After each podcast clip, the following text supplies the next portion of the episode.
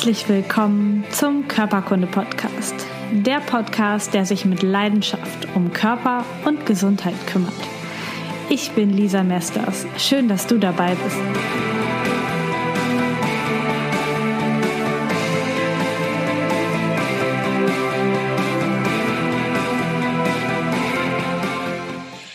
Herzlich willkommen bei einer neuen Folge Körperkunde.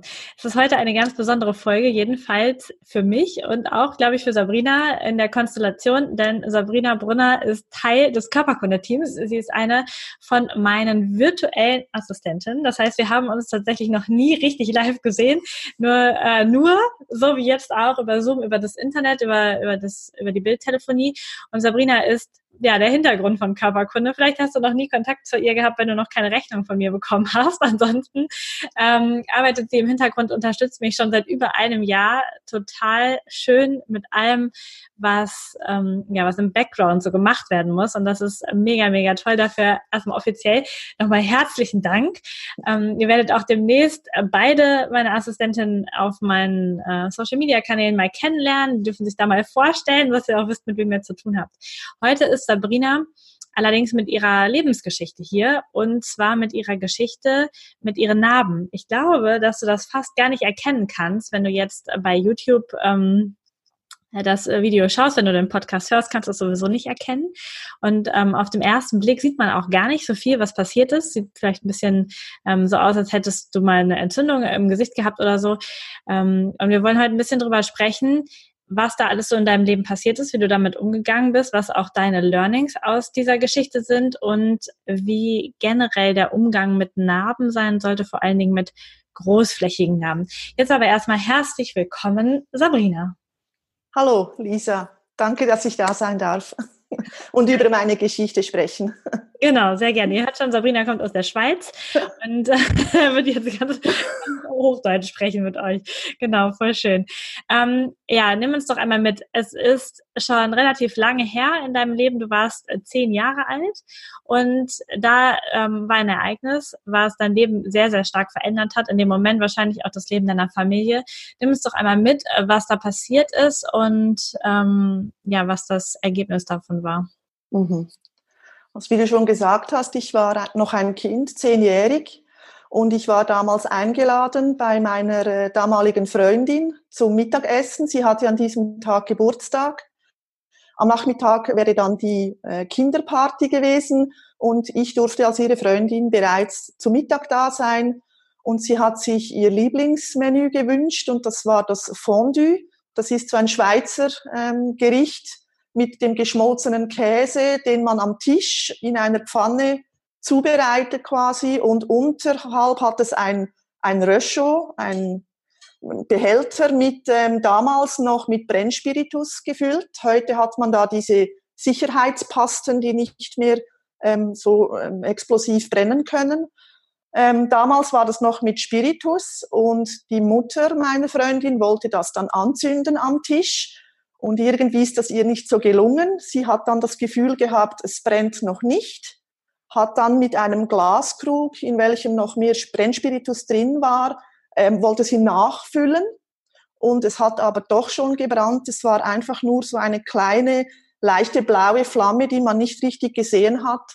Und ja, als sie mit dem Brennspiritus gekommen ist, hat das natürlich eine riesen Stichflamme gegeben.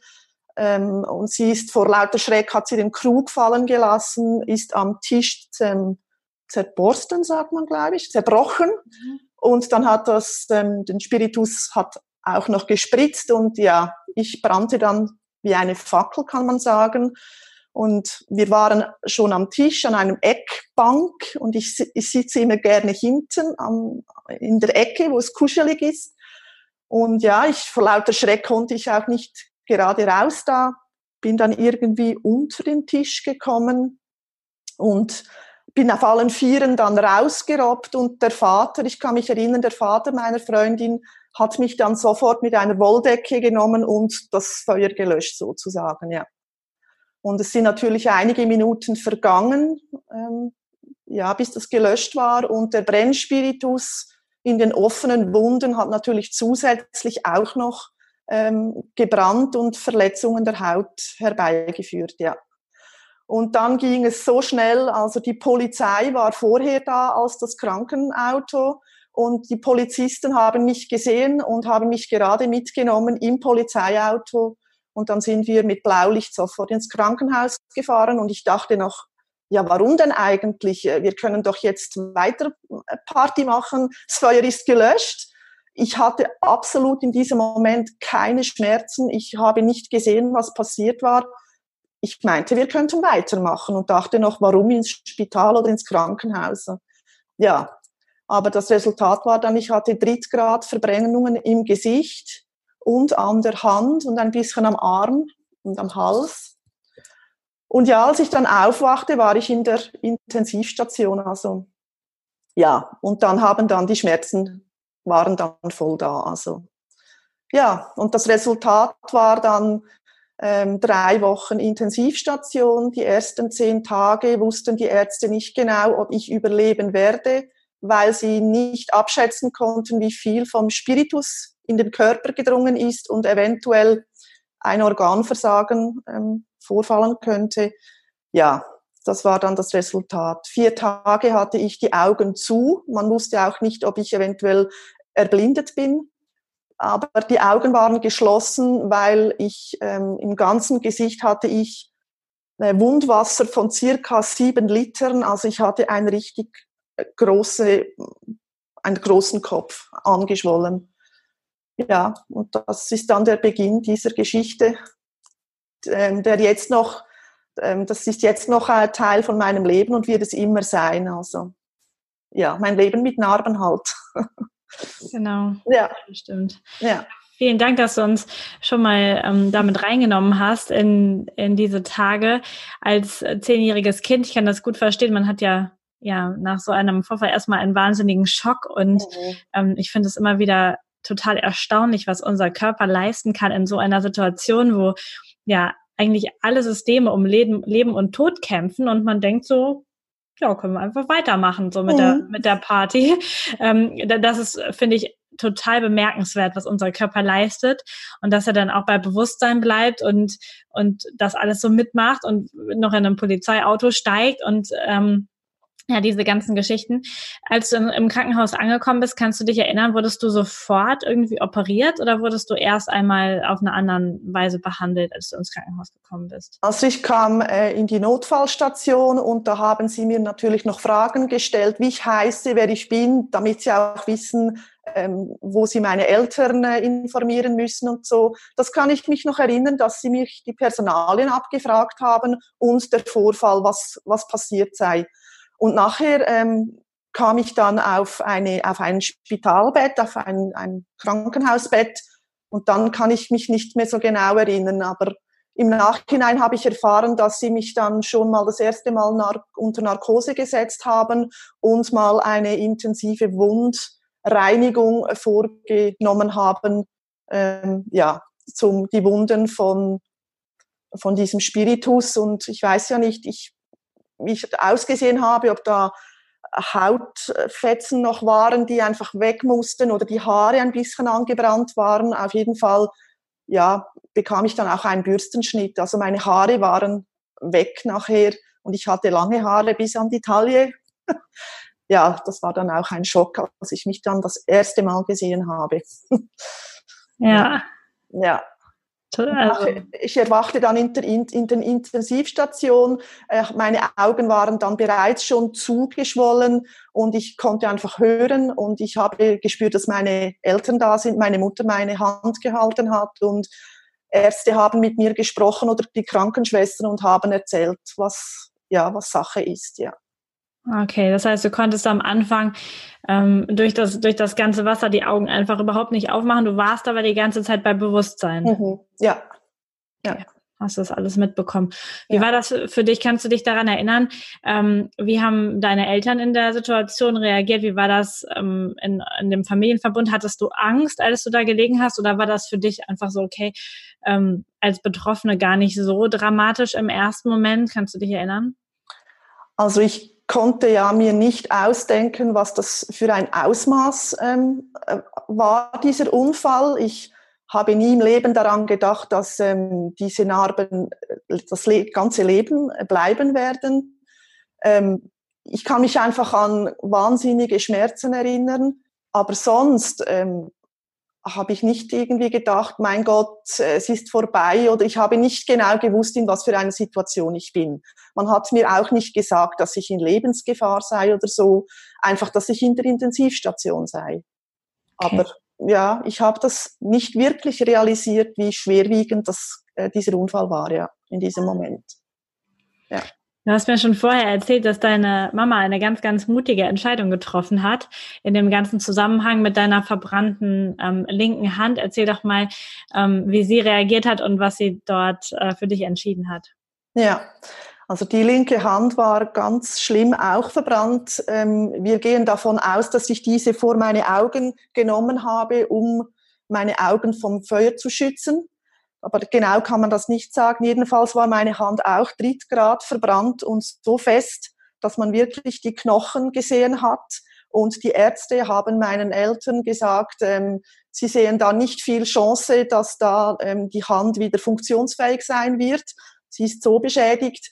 Und eigentlich wollten sie sie amputieren. Und meine Mutter oder meine Eltern hätten dann die Einwilligung geben sollen für diese Amputation.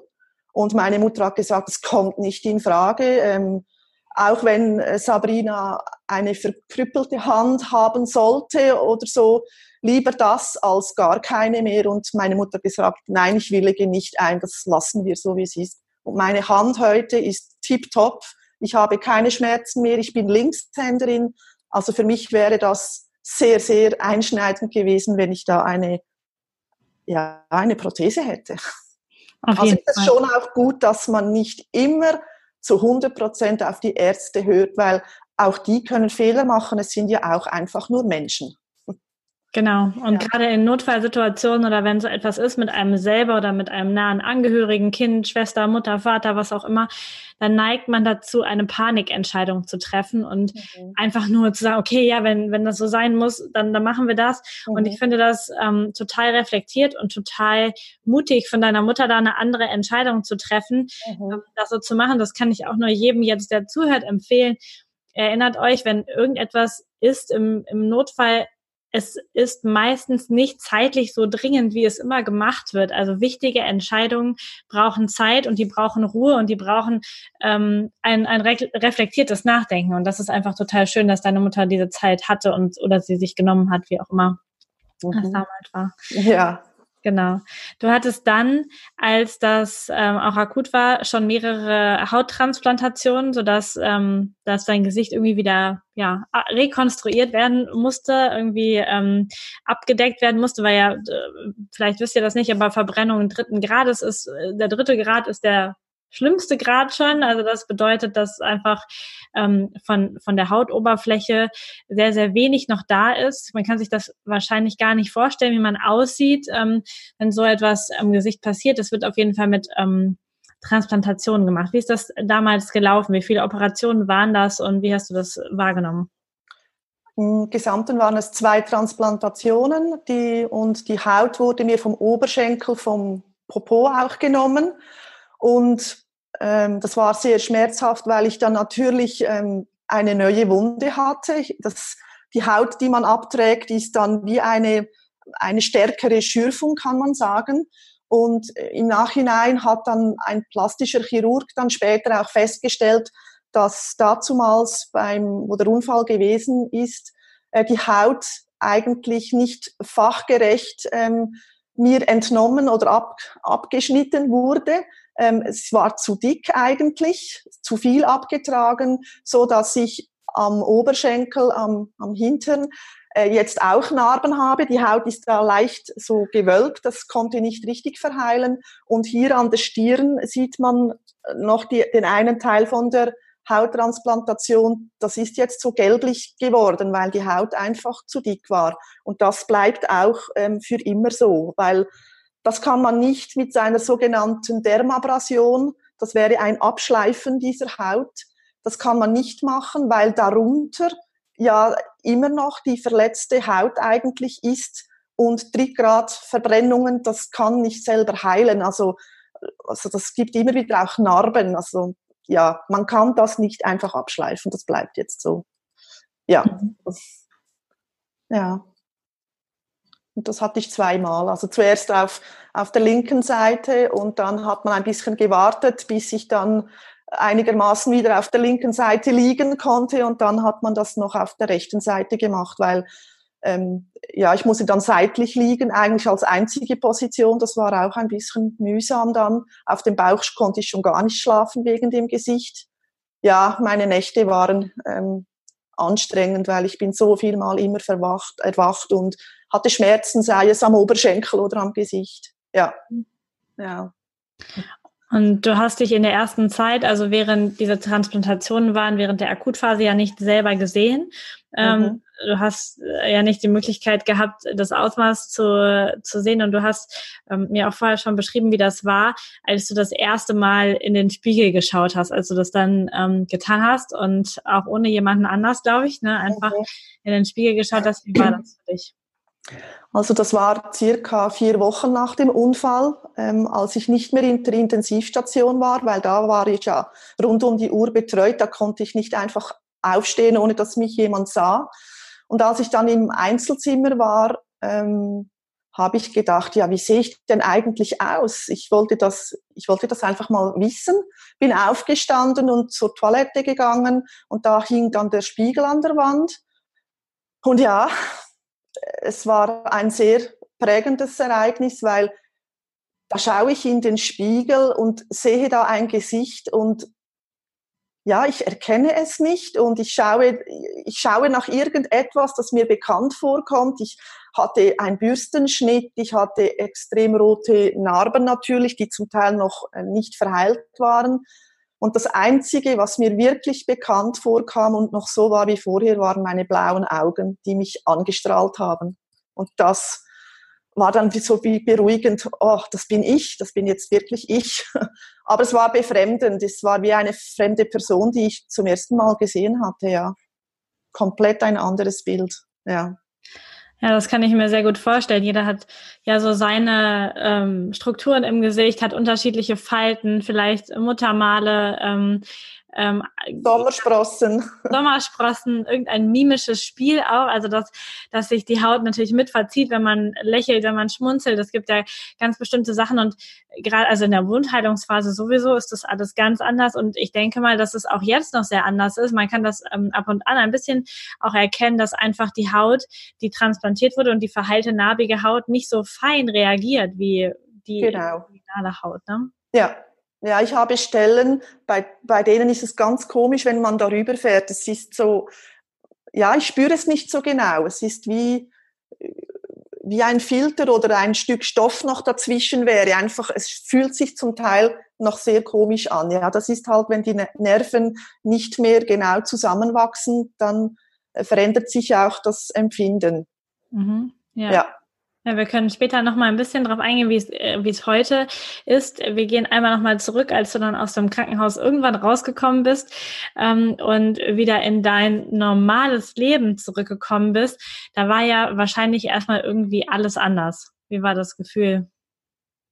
Ja, es war natürlich zum einen Teil total schön, endlich wieder mal nach draußen zu gehen, ähm, äh, selber entscheiden zu können, wohin, andere Räume zu sehen, andere Menschen, mein Zimmer wieder zu sehen, bei meiner Familie zu sein. Das war sicher super toll. Ähm, ein bisschen schwieriger wurde es dann, als ich ähm, in die Schule wieder ging. Und ja, die Klassenkameraden, die haben schon auch speziell reagiert. Die haben natürlich gestaunt, gestarrt, gefragt. Und ja, ich war schon ein bisschen wie ein, ein Außenseiter geworden. so. Und ich erlebte dann auch ähm, dass ich ausgestoßen wurde, dass ich ausgelacht wurde, so wie Kinder halt sind. Wenn, wenn jemand irgendeinen Makel hat, dann wird er immer und immer wieder dazu benutzt, zum, zum äh, jemanden auszulachen. Also das ist jetzt, man hat auch andere Kinder ausgelacht, die irgendetwas hatten, aber bei mir war es einfach immer gerade die Narben im Gesicht. Das war immer das Erste, was dann erwähnt wurde. Und was ich auch noch sagen kann, ist, ähm, ich musste ja eine Kompressionstherapie machen. Das heißt, ähm, Narben oder Verbrennungsnarben, die so tief sind, die wollen dann wie nach außen wachsen. Das gibt dann so wie Kolloide, sagt man dem. Ähm, die Verhärtungen und die Narben wollen wie wachsen und höher werden. Und ich musste äh, einen Strumpf anziehen über den Kopf, ähm, in etwa so, wie es die Formel-1-Rennfahrer haben, wenn sie, bevor sie den Helm anziehen. Also ich hatte einen ganzen Strumpf über dem Kopf, die Augen, die Nase und den Mund waren ähm, ausgeschnitten. Und so musste ich zwei Jahre Tag und Nacht ähm, verbringen. Und nach circa dieser Zeit hören dann die Narben wie auf zu wachsen. Sie bleiben dann in der Position, die sie dann sind. Ähm, ja, und ich durfte oder musste zwei Jahre mit diesem Strumpf rausgehen und ja, das war natürlich ich war wie ein bunter Hund. man hat mich gerade gesehen und ähm, auf, mich auf die Finger mit mir also gezeigt und ähm, ja, ich war einfach überall, wo ich war, war ich im Mittelpunkt, ohne dass ich das eigentlich wollte. Das war ein bisschen lästig, ja. Ja. Ja. Auch mit dem Thema lästig. Ich kenne das ähm, aus, aus der Praxis so ganz ähm, ähm, klassisch, dass wenn Kinder irgendetwas haben und die müssen das Anziehen, ein Korsett oder irgendetwas, wo die Eltern denken, dass es einschränkt, dass es unangenehm ist. Da gibt es ganz, ganz viele Eltern, die irgendwann auch aufhören, den Kindern das anzuziehen, weil sie sie nicht offiziell leiden lassen wollen, weil sie dieses nicht wollen, dass Leute auf sie starren, dass, dass mhm. Leute sie auslachen. Wie Hast du das mit deinen Eltern durchgezogen, wirklich in dieser, in dem Alter der Pubertät zwei Jahre diesen Strumpf zu tragen? Kam da auch eine Motivation aus dir heraus, dass du gesagt hast, okay, ich mache das, mir ist das wichtig, oder war das ähm, tatsächlich sehr konsequent von deinen Eltern? Also es war ja so, ich, ich war ja erst zehn Jahre alt, als der Unfall passierte und ich denke, ich war dann noch nicht wirklich in der Pubertät. Ich sage immer, ähm, Glück im Unglück war, dass der Unfall so früh passierte, weil wenn er mit 14 oder 15 Jahren passiert wäre, hätte ich wahrscheinlich den Strumpf nicht angezogen. Ich hätte rebelliert und gesagt, ach, soll der anziehen, wer will, aber nicht ich. Aber mit zehn Jahren war ich eher noch ein Kind und ich habe einfach gehört von den Ärzten, dass das eine Chance ist für mich, wenn ich diesen Strumpf anziehe, dass es dann besser wird. Ich hatte ja da immer noch die Hoffnung, dass ich mal eine Haut bekomme, wie ich sie vorher hatte. Ich war mir ja noch nicht ähm, sicher, wie es dann werden wird. Darum habe ich auch alles gemacht, äh, Mögliche gemacht an Therapien, um möglichst eine schöne Haut zu erhalten. Und darum sage ich, ähm, ich habe diese zwei Jahre eigentlich relativ gut durchgezogen. Mit der Zeit bekommt man ja auch so ein, man weiß, wie die Leute reagieren, man kann sich darauf einstellen und man geht trotzdem seinen Weg, ohne groß links und rechts zu schauen. Und ich habe das eigentlich recht gut gemacht, ja.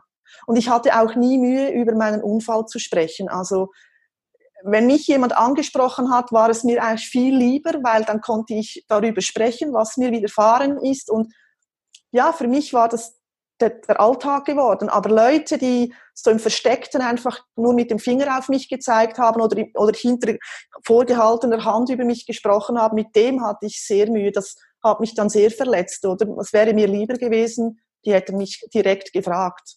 Manchmal habe ich auch gesagt, willst du eine Foto von mir, dass du mich so anstarrst? Also ich habe natürlich nicht immer gleich reagiert. Manchmal hat es mir richtig auf den Senkel gegeben. ist ja klar, oder? Ja, ja klar. Ja. Aber das ist auch ein wichtiges Learning für alle, die jetzt zuhören, die vielleicht keine Probleme selber haben wenn ihr etwas wissen möchtet von Menschen, warum sie so aussehen, warum sie sich so bewegen, warum irgendetwas ist, start nicht ähm, eine halbe Stunde hin und sagt dann nichts, sondern geht einfach drauf zu und fragt nach. Also ich habe auch schon sehr, sehr viele Menschen im Rollstuhl behandelt, behinderte Menschen und habe die auch alle gefragt. Ich sage, wie wäre es dir eigentlich lieber, dass dich Leute ansprechen und dass sie das ignorieren und so tun, als wäre nichts. Und das haben alle gesagt. Ähm, ich weiß ja, dass was ist. Also bitte nicht ignorieren, ja. sondern wenn ihr was wissen wollt, dann fragt einfach. Also geht da offen drauf zu. Also das ist, glaube ich, auch nochmal ganz wichtig für alle, die zuhören, wenn ihr irgendetwas seht, dann fragt doch nach und start nicht einfach blöd daher. Mhm. Genau. Sehr cool. Ähm, Sehr schön, dass wir das, ähm, dass wir das auch schon mal gesprochen haben. Deine äh, Mama hat dich gepflegt, hat dafür gesorgt, dass ähm, das alles gut verheilt und dass das so gut ist, ähm, wie das heute so ist. Was ist ähm, aus deiner Erfahrung wichtig in der Pflege von so großen Narben? Also die äh, regelmäßige tägliche Behandlung ähm, der Narben ist sehr wichtig, weil wenn man die Narben einfach sein lässt, dann werden die hart und verziehen sich zum Teil. Und wenn, das, wenn dieses Stadium einmal eingetroffen ist, dann wird es sehr schwierig. Das ist fast irreversibel. Also äh, es ist sehr wichtig, dass man die Narbenhaut mit ähm, Cremes behandelt, dass man sie massiert. Ich habe gelernt, immer gegen, gegen die Narben so zu arbeiten, dass man ähm, die Haut anregt, ähm, die Zirkulation anregt, dass die Nervenbahnen besser zueinander finden wieder. Ähm, einfach ja immer behandeln, täglich mit Cremes schauen, dass es weich bleibt. Natürlich vor direkter Sonneneinstrahlung schützen. Ähm, mein Gesicht war ja sehr ähm, der Sonne aus, äh, wie sagt man, ich war immer der Sonne ausgesetzt. Genau, danke. Ausgesetzt und äh, ich habe den Totalblocker äh, genommen, das musste ich und ich bin sogar dann anfänglich auch mit einem großen Sonnenhut in die Schule gegangen, der einen Schatten geworfen hat auf mein Gesicht. Das war auch sehr wichtig, weil äh, meine Pigmente natürlich auch zerstört waren, teils, teils und meine Haut ziemlich ähm, unregelmäßig bräunt. Also das ist der eine Teil und ich denke auch, das Risiko vor Hautkrebs bei so frischer Narbenhaut ist dann auch größer, ja.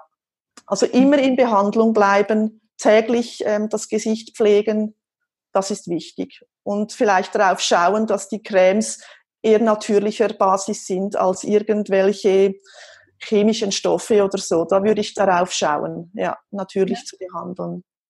Ja, du hast eben erwähnt, dass die Ärzte am Anfang nicht wussten, ob du überlebst, äh, gar nicht unbedingt wegen der Verbrennung, sondern wegen, ähm, weil durch diese Haut, durch diese nicht mehr vorhandene Haut natürlich der Spiritus auch direkt irgendwie in den Körper aufgenommen werden kann. Schon unsere Haut ist ja ein mhm. mega aufnahmefreudiges Organ. Ich glaube, wir sind bei 26 Sekunden. Dann nimmt unsere Haut das, was wir draufschmieren, nach innen auf.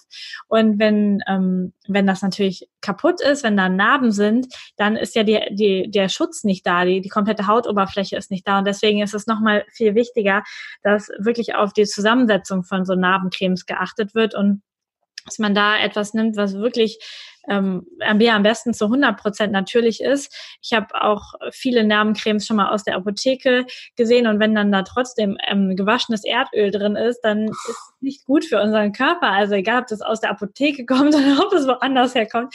Deswegen da sehr, sehr gut drauf achten, mit, mit äh, sehr fettreichen Cremes zu arbeiten. Und du hast es schon total schön gesagt. Also wenn die Narbe so verläuft, dann arbeitet man in der Mobilisation in diese Richtung und auch kreisförmig in alle Richtungen.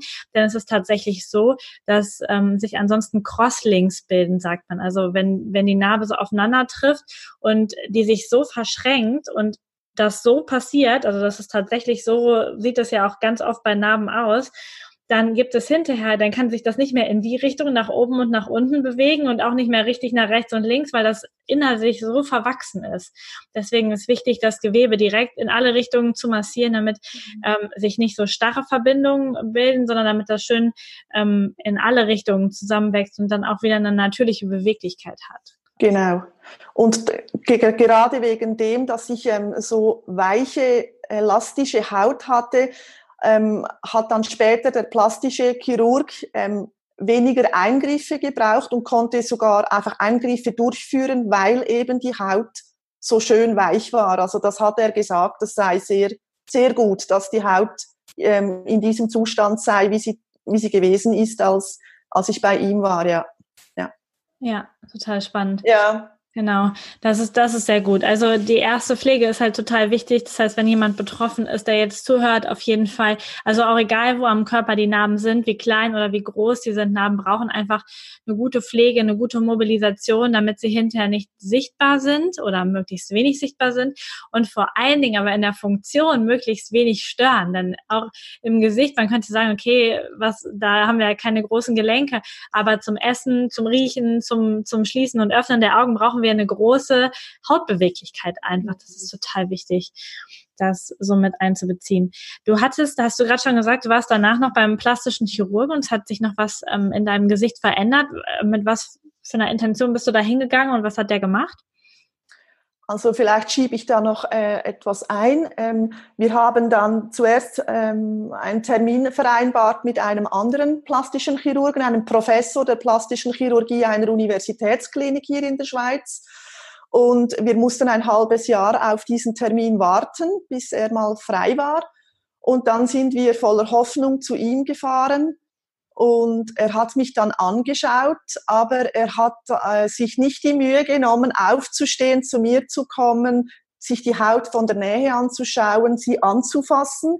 Er, ble er blieb einfach im Sessel sitzen und hat ähm, mich angeschaut und dann hat er einfach nur gesagt, ach wissen Sie, äh, Sie kennen sicher, ähm, oder hat du zu mir gesagt, ich war ja ein Kind, ach weißt du, ähm, du kennst sicher den Niki Lauda, der hat ja auch Verbrennungen und er, und er kaschiert seine Narben mit den Haaren oder mit seinem Käppi.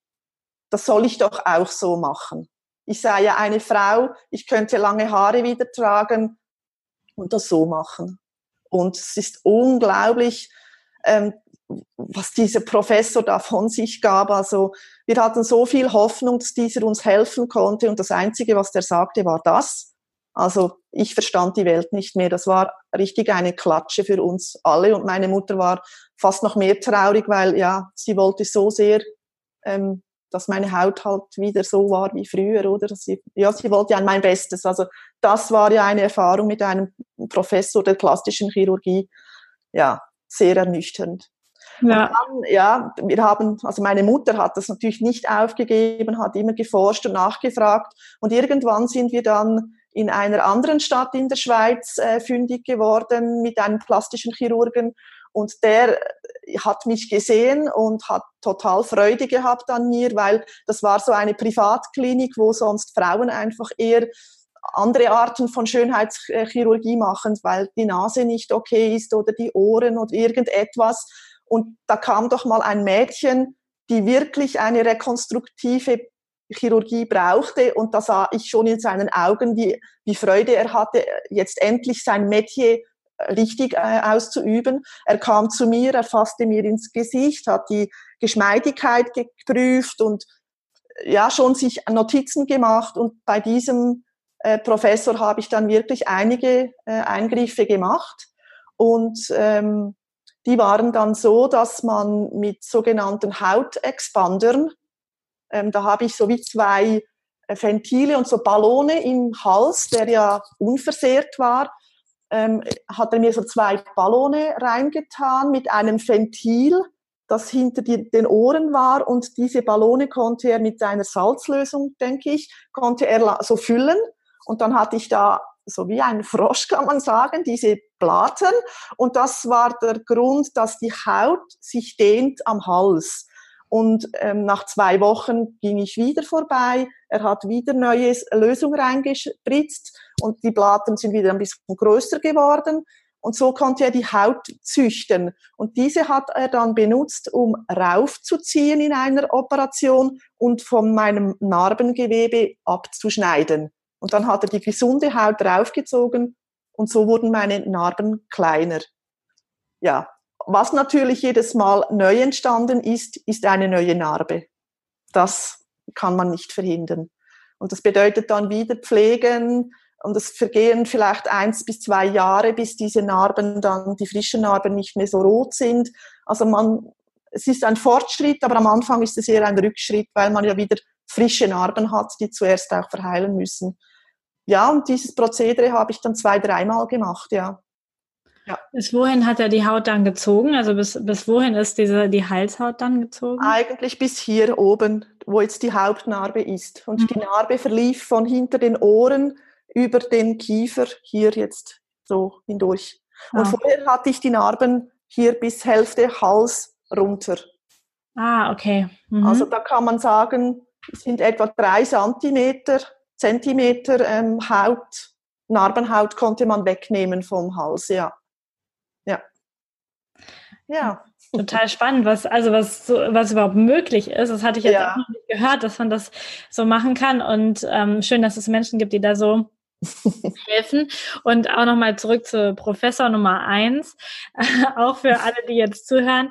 Es ist äh, total wichtig, dass man einen einzigen Arzt nicht als die eine Nachricht wahrnimmt und sagt, okay, der hat auf jeden Fall recht, egal in welcher tollen Position er ist, egal in welchem tollen Uniklinikum er ist und egal wie weiß sein Kittel ist.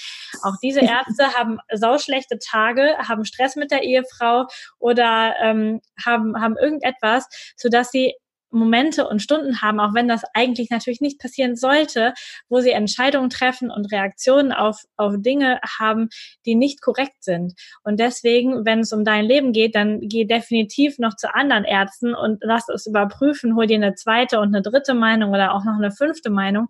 Das ist so wichtig. Also es hat nichts damit zu tun, was für eine Position jemand ist, denn er ist einfach auch nur Mensch und jeder von uns weiß das, egal was für einen Beruf er macht. Es gibt halt auch einfach sau schlechte Tage und deswegen darf man da äh, da weiter gucken und das ist ja mega schön, dass ihr da an so einen empathischen Arzt gekommen seid, der dann auch noch richtig Spaß daran hatte, dir jetzt zu helfen und das natürlich auch möglichst gut machen wollte, finde ich. Äh, total schön. Das ist auch noch ein total schönes Learning für alle, die ja.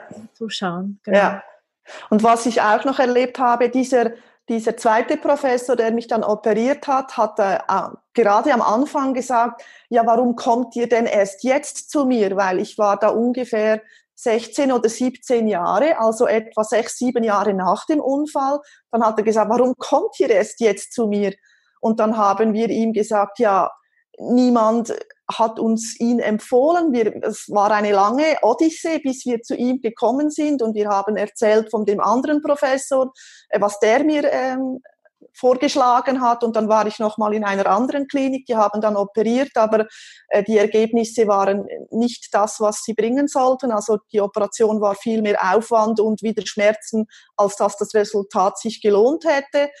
Ähm, ja, und der, der, der, der Krux war dann noch, dieser, ähm, dieser zweite Professor oder der dritte Professor, der mich operierte, war im Studium mit dem Chefarzt des damaligen Spitals, ähm, als ich den Unfall hatte, waren das Studiumkollegen und der Chefarzt hat hat von seinem Kollegen ja gewusst, dass er in die Richtung äh, plastische Chirurgie gegangen ist aber der hat uns nichts von dem erzählt. Also wir haben irgendwie auch die Erfahrung gemacht, dass Ärzte nicht unbedingt gerne an andere Ärzte weiterempfehlen. Und dieser Arzt, der mir dann eigentlich die Transplantationen nicht sehr sauber gemacht hat im Spital, der wollte eigentlich noch später noch an mir plastische Chirurgie machen. Also er wollte mir noch Haut entnehmen vom, vom Hals für mein Gesicht. Und meine Mutter hat gesagt, kommt nicht in Frage.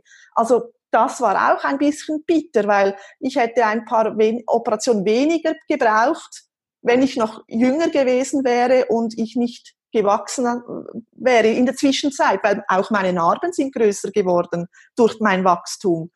Und ja, das ist so schade, aber da habe ich auch gemerkt, mein Gott, warum empfiehlt uns denn das niemand? Also ja, man muss vieles selber machen und selber kämpfen und man darf wirklich nicht nur auf die Meinung der Ärzte vertrauen. Ja. ja. Genau. Ja, und das ist sehr schön, dass, dass du da deine Mama die ganze Zeit an deiner ja. Seite hast, äh, die da ja so cool für dich entschieden hat in dem Alter und da so tough auch durchgegangen ist. Ja. Ähm, total, total gut. Das kann man nur jedem wünschen, dass er jemanden an der Seite hat, der mit ihm, egal in welchem Alter, durch so etwas durchgeht und auch immer wieder sagt, nö, das machen wir jetzt nicht. Ähm, und nur weil sie das jetzt wollen, wir, wir gucken erstmal noch nach was anderem. Das ist ja das gute Recht und auch total schön. Mhm. Genau, jetzt hast du insgesamt, habe ich mir aufgeschrieben, 15 Operationen gehabt mit Vollnarkose. Mhm. Also eine wahnsinnig große Anzahl an narkotischen Behandlungen, die sicherlich auch irgendwas mit deinem Körper gemacht haben, zusätzlich zu den Namen. Wie ist denn so dein, dein genereller Zustand heute? Also wie fühlt sich das Gesicht an? Du hast gerade schon gesagt, dass es so ein bisschen taub ist. Was waren noch die Nachwirkungen vielleicht von den, ähm, von den ganzen Narkosen? Merkst du heute noch was davon? Wie ist es? Nein, also von den Narkosen direkt kann ich nicht sagen, dass ich etwas merke, weil ich habe ja keinen Vergleich, wie es ist ohne Narkosen. Ich weiß ja nicht, ähm, ja, äh, aber wa was ich gehabt habe, ähm, bei der ersten Schwangerschaft hatte ich äh, die sogenannte Gestose, eine Schwangerschaftsvergiftung, was mit einer Fehlfunktion der Niere zu tun hatte. Die Niere hat fälschlicherweise Eiweiß ausgeschieden und ähm, ja, das war nicht so ideal. Und man könnte, es könnte sein, dass das damit im Zusammenhang ist, dass ähm, mein Körper in jungen Jahren sehr viel verarbeiten musste, auch an Chemikalien, an, an diesen ähm, äh, Vollnarkosen, aber bewiesen ist es nicht. Aber es könnte sein, dass meine Niere durch das äh, eine leichte Schädigung erlitten hat und darum diese Fehlfunktion bei der ersten Schwangerschaft gemacht hat. Aber sonst kann ich nicht sagen, also, ähm, dass ich irgendwie, ja, ich kann das, kann das nicht äh, beurteilen wegen den Vollnarkosen, ja. Genau, und mit der Haut, wie ist das heute für dich? Hast du da noch Probleme mit oder ist es für dich eigentlich alles gut? Nein, es ist alles gut. Einfach die, die paar Stellen, die nicht ganz so ähm, reagieren, wie es, wie es normal, also gesunde Haut tut, aber ich habe keine Schmerzen mehr, auch wenn das Wetter äh, sich wechselt von Sonne zu Regen oder so, sagt man oft, die Narben tun einem weh. Das spüre ich überhaupt nicht. Also ich habe keine Schmerzen, eigentlich nichts, nein. Man sieht es einfach, äh, die Narben und ich pflege sie ganz normal heute, also nicht mehr intensiv und manchmal vernachlässige ich vielleicht meine Haut sogar ein bisschen. Also das ist eigentlich kein Thema mehr für mich, ähm, meine Verbrennungen, ja, das, ja, ich habe das recht gut verarbeitet. Ja. ja. Sehr schön. Und ähm, du hast ein paar Learnings schon vorher aufgeschrieben, die du aus der ganzen Geschichte so mitgenommen hast. Was ist das, was, ähm, was du gerne weitergeben möchtest an die Menschen, die vielleicht das gleiche erlebt haben oder ähnliches? Oder, ja. ja. Also vielleicht wiederhole ich mich, ich, ich, ich mache es einfach kurz, was ich da geschrieben habe. Ähm, was sicher wichtig ist, ist eben täglich die Narben zu pflegen, mit, zu pflegen mit Cremes und einfach massieren. Das ist sehr wichtig am Anfang. Sobald die Narben oder die Haut ähm, verheilt ist, kann man mit der Narbenbehandlung beginnen. Was äh, bei mir noch äh, interessant war, ist, wenn die Haut ja ähm, versehrt ist oder verletzt ist und der ganze Körper damit beschäftigt ist zu heilen, ist es auch sehr wichtig, äh, was man dem Körper zu essen und zu trinken gibt. Und im Krankenhaus bekommt man meistens immer die gleiche Teesorte. Das war bei mir der Früchtetee. Und ich kann heute kein Früchtetee mehr sehen oder, trinken. Und äh, meine Mutter wieder mal ist die zentrale Frau in diesem, in diesem Fall. Sie hat gedacht, mein Gott, wenn die Haut meiner Tochter doch jetzt so viel Nährstoffe bräuchte, dann muss ich halt aktiv werden. Und sie hat mir dann Gemüsesäfte und Früchtesäfte ins Krankenhauszimmer gebracht, vor allem Randensaft, ähm, weil scheinbar die Rande auch dafür verantwortlich ist für das Blut und es braucht ja Blut, gutes Blut zum Heilen. Und, ähm, Was ja, ist Rande? Was hast du? Ah, die rote Beete, sorry. Ah, danke. Sehr gut, rote Beete Saft. Rote Beete Saft. Danke. ähm, ja, einfach solche Dinge sollte man vielleicht auch äh, darauf achten, was ist besonders gut für die Heilung, für den Kör um den Körper zu unterstützen. Oder zum Beispiel war ich eine ganz schlechte Wasser- oder Teetrinkerin. Ich hatte einfach nie Durst. Und es war schon ein bisschen ein Problem, äh, nicht, nicht zu trinken. Und im, im, Krankenhaus haben sie nicht viel gemacht dagegen und meine Mutter, so wie sie ist, hat mir nach, natürlich Chips vorbeigebracht oder Salzstängelchen und das gab dann richtig Durst und dann habe ich dann richtig auch getrunken. Also das war auch so etwas. Manchmal muss man ein bisschen Überlistung haben. Das ist auch noch ein Learning. Also Essen und Trinken, darauf achten, was man zu sich nimmt während der Heilungsphase. Ja. Und eben gewisse Narben brauchen halt nachher diese Kompressionsbehandlung. Diese würde ich auch unbedingt machen, egal welche Mühen es gibt oder welche schlimme Zeit. Es ist schon lohnenswert für, für später, für die Zukunft. Also wenn einem empfohlen wird, die Kompressionsbehandlung zu machen, unbedingt würde ich das machen. Dann der Sonnenschutz ist sehr wichtig bei frischen Narben, haben wir vorhin schon angesprochen. Und was auch wichtig ist, ähm, nie nur auf eine Meinung hören, sei es von einem Arzt, von einem Professor, ähm, vor wichtigen Entscheidungen oder vor einem chirurgischen Eingriff immer zuerst auch mehrere Meinungen einholen und auch auf sein inneres Gefühl hören. Nicht nur, weil der Arzt das sagt, einfach Ja sagen, sondern es muss mit einem selbst auch übereinstimmen. Das ist ganz wichtig. Und die Verantwortung immer, immer, immer selber übernehmen. Also die darf man einfach keinem anderen Menschen über, übergeben, auch nicht den Ärzten. Die Verantwortung ist immer bei einem selber. Das ist auch noch, was ich den Hörern oder den Zuschauern ähm, mitgeben möchte. Ja. Also das ja. letzte, mega wichtig, sage ich auch immer wieder. Total gut. Also Verantwortung immer bei einem selber. Natürlich ähm, geht es nicht um die Verantwortung im Sinne von Schuld, sondern Verantwortung im Sinne von ich übernehme das jetzt und es ist mhm. mein Leben und ich mhm. habe die Verantwortung, also die ähm, das Recht darauf, eine Antwort zu geben, was da mit mir passiert ist und dann zu entscheiden, wie mein Leben weitergeht. Das ist ja total spannend, auch wenn die, die Ursache vorher der der Unfall ähm, nicht in deinem Verantwortungsbereich lag, liegt aber ja. alles ab dem Zeitpunkt in deinem Verantwortungsbereich, weil es ist dein Leben. Mhm. Spannend. Ja. Gehe ich gleich auch noch mal kurz äh, zurück mit noch einer Frage und eine andere so wichtige Sache hast du gesagt, nämlich mit der Ernährung und das finde ich auch so wichtig. Ich habe es jetzt gerade erst wieder mitbekommen, weil Familienangehörige im Krankenhaus sind und es ist so ätzend, was es auch heutzutage noch im Krankenhaus zu essen gibt. Niemand, niemand kann mit diesem Essen gesund werden. Wahrscheinlich wird man dadurch nur noch einfach viel, viel kränker. Das kann nicht gut sein.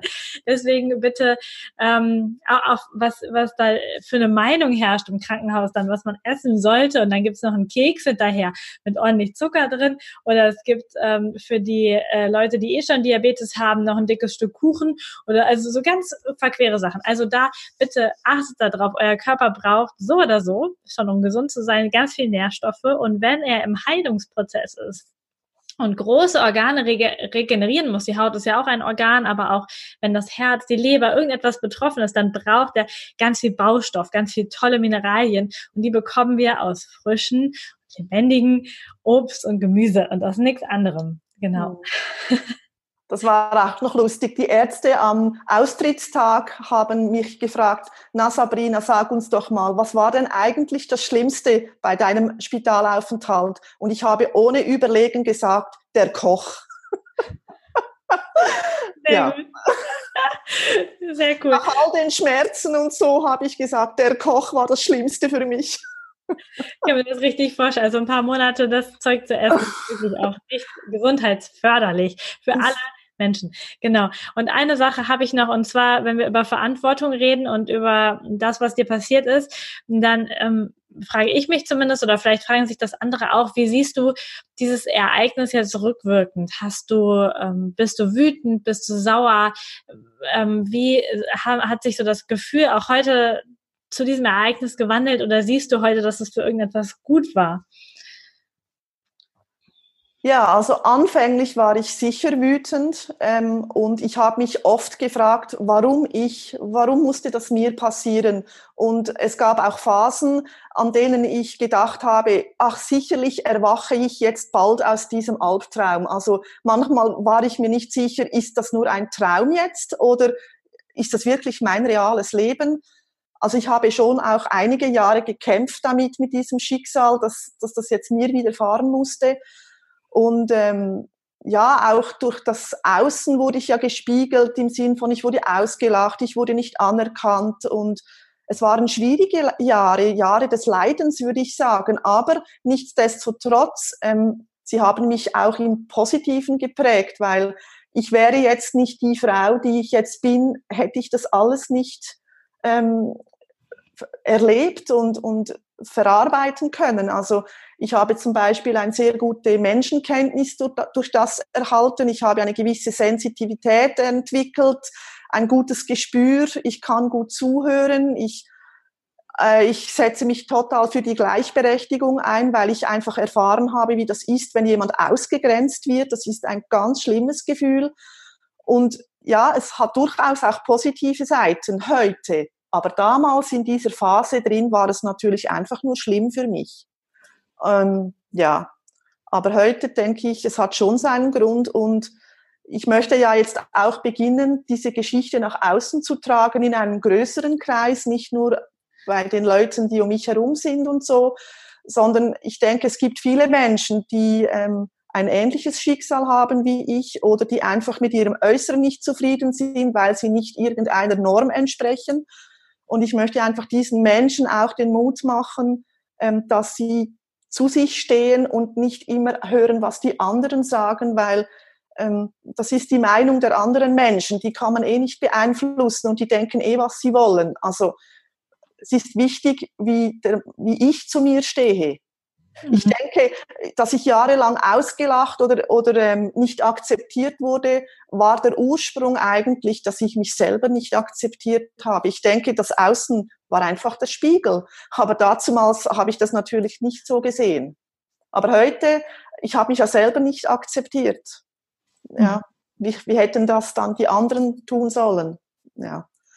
Ich habe dann auch den Weg gefunden in, äh, in spirituelle ähm, Seminare bin ich gegangen, ich habe Persönlichkeitsentwicklungskurse gemacht und ja, da habe ich natürlich viele Antworten erhalten und viele Aha-Erlebnisse erlebt und ja, ähm, es ist ein, immer noch ein Prozess, der immer noch jetzt andauert. Aber ich kann sagen, ich habe heute komplett Frieden geschlossen mit dieser Situation. Ich empfinde keinen Wut mehr, keinen, keine Ärger mehr ich habe dieser Frau total ver, äh, wie sagen wir, äh, vergeben. Mhm.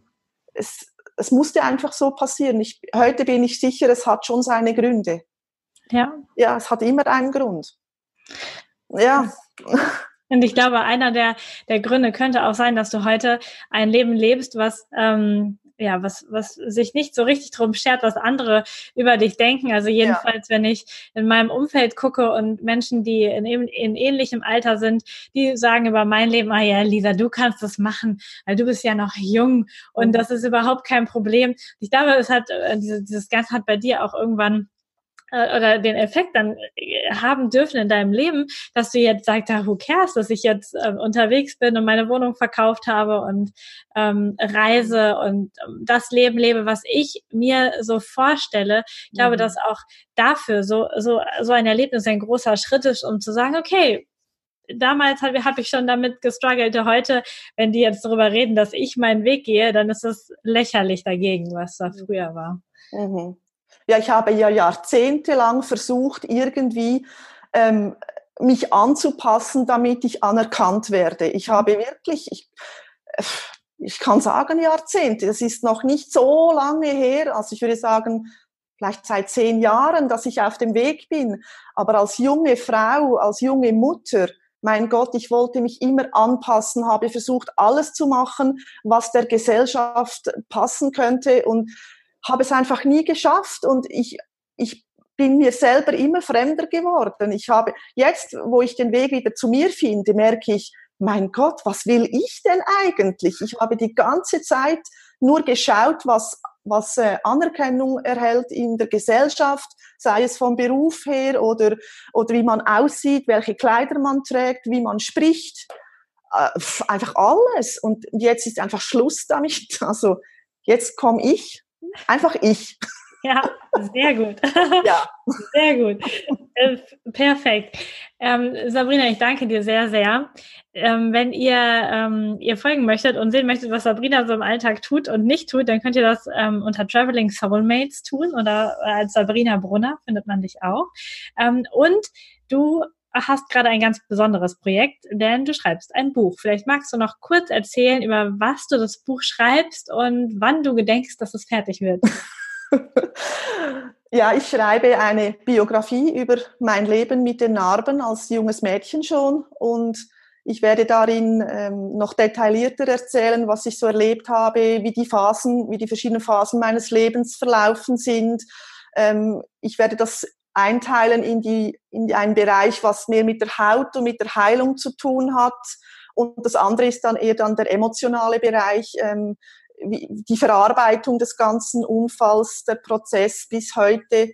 Ähm, ja, da werde ich detaillierter eingehen, auch meine, was mir geholfen hat, welche Erkenntnisse ich gehabt habe, welche Tools ich heute benutze und so weiter und so fort. Und es wird da auch noch ein paar Fotos von mir geben, natürlich, wie ich ausgesehen habe vor dem Unfall, kurz danach und ja, wie, als junge Frau meine Entwicklung, so auch meiner Haut.